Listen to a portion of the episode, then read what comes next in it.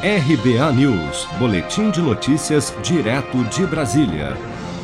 O presidente da Câmara dos Deputados, Rodrigo Maia, e o candidato apoiado por ele à vaga de novo presidente da Casa Legislativa, Baleia Rossi, deputado federal do MDB de São Paulo, repudiaram as declarações feitas pelo presidente Jair Bolsonaro nesta segunda-feira, 28 de dezembro, que, em conversa com apoiadores em frente ao Palácio da Alvorada, em Brasília, minimizou a ditadura e declarou que duvida que Dilma Rousseff tenha realmente sofrido tortura e afirmou que aguarda até hoje o exame de raio-x que comprovaria as lesões sofridas pela ex-presidente.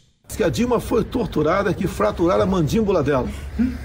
Eu falei, traz o raio-x, de repente vê o calo ósseo.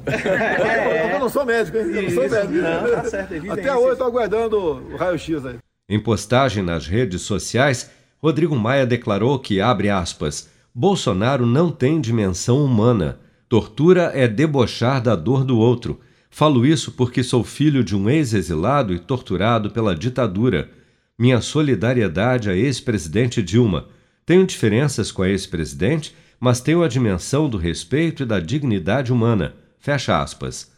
Baleia Rossi também se pronunciou por meio das redes sociais, prestando solidariedade à ex-presidente Dilma Rousseff e afirmou que a fala de Bolsonaro extrapola os limites das divergências políticas por se tratar de uma questão humana. Os ex-presidentes Fernando Henrique Cardoso e Luiz Inácio Lula da Silva e o ex-governador do Ceará, Ciro Gomes, também se pronunciaram com repúdio às declarações do presidente Jair Bolsonaro contra a ex-presidente Dilma Rousseff.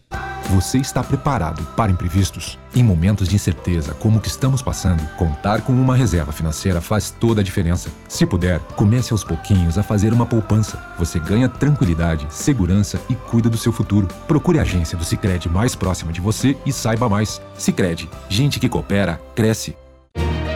Com produção de Daniele Vaz, de Brasília, Flávio Carpes.